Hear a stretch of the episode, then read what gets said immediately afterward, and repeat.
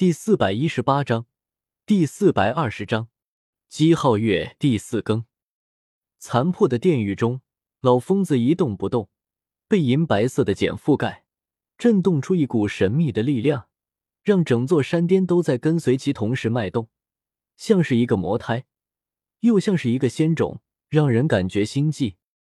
这是一种难以言明的感觉。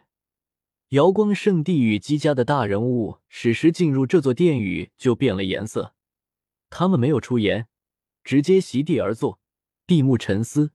用心去感应，六千年前的葛代人物，如今疑似孽币，对于他们来说是一种莫大的机遇。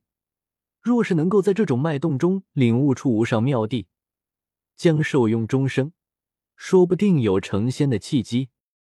看到这个场景，叶天秀其实觉得非常好笑的。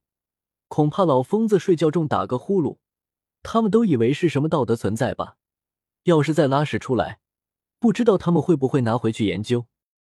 就在此时，新风又遣人来请叶天秀与姬子月。送信之人言明，绝无恶意，只是为了缓和两脉间的关系。反正也是无事，就去看看吧。姬子月答应了下来，拖着叶天秀一起进入新风所在的地狱。带路的人没有将他们引上新风的主峰，而是来到了一片丛峰间。此地山峦秀丽，景色优美，薄雾如烟，缭绕在山顶。山脚下则流水潺潺，古木半老藤，甚是幽静。前方芳草地上，一些年轻男女席地而坐，每人身前都有一张木桌，摆满了果品与佳酿。叮叮咚咚。当中一个蓝衣男子正在抚琴，双手浮动，如蝴蝶翩翩，给人以灵动而易、轻盈的感觉。手指划过琴弦，乐声优美而动听，让人心灵宁静。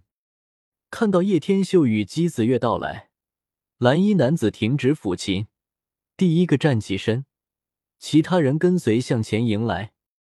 二位到来，漫山遍野的花草都一时间明艳了起来。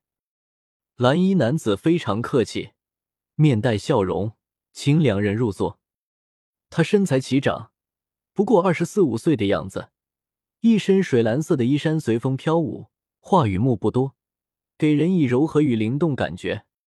可以说，这个蓝衣男子有一种独特的气质，很容易与人拉近关系，让人生出好感。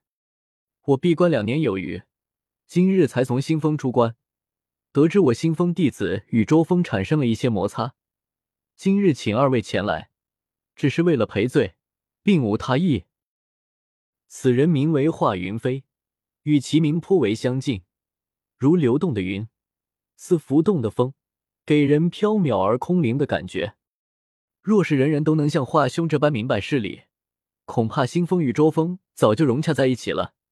虽有因由，但毕竟是我打伤了新风的弟子。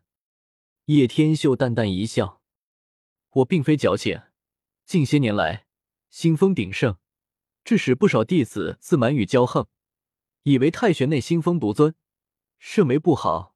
我早有耳闻。叶兄弟出手教训，实在是他们咎由自取，怨不得别人。说起来，我还要感谢你呢，让他们反省一番。”华云飞很诚恳，儒雅中带着灵动的气质。让人如沐春风。众人相互见礼后，坐在芳草地上，无上不慢意在列，神色平静。位于华云飞左侧的木桌后，今日我献丑，弹上一曲，向卓峰赔罪，就此一笔接过，以后两脉间和睦相处。华云飞双手轻抚古琴，叮叮咚咚的乐声传出，如清泉在月夜下流淌，让人心神清宁。这是一首赔罪曲，有一定的寓意。不过对于叶天秀来说，只能听出一定的意境，而不知当中的典故。姬子月在暗中传音道：“我想起来了，这个华云飞非常强。华云飞为星风之主的幼孙，天赋超绝，十八岁时就成为星风年轻一代第一人。二十二岁时，太玄一百零八座主峰，同伐中已经无人可以压制他。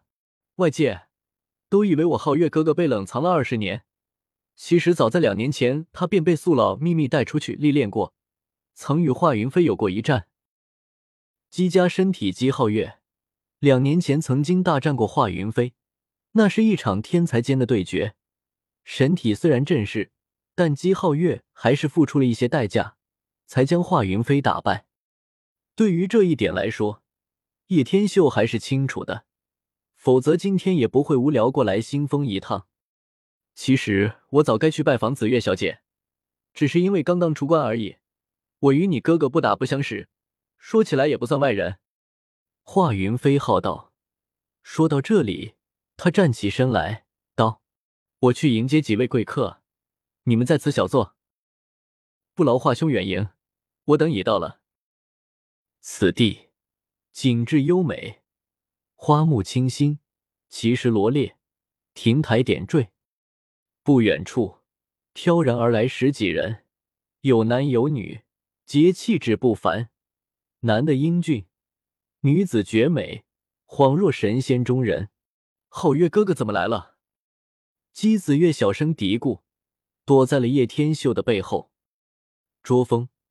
有六千年前的盖世人物沉睡，引得瑶光、姬家等各大势力皆有大人物来此汇聚在那里。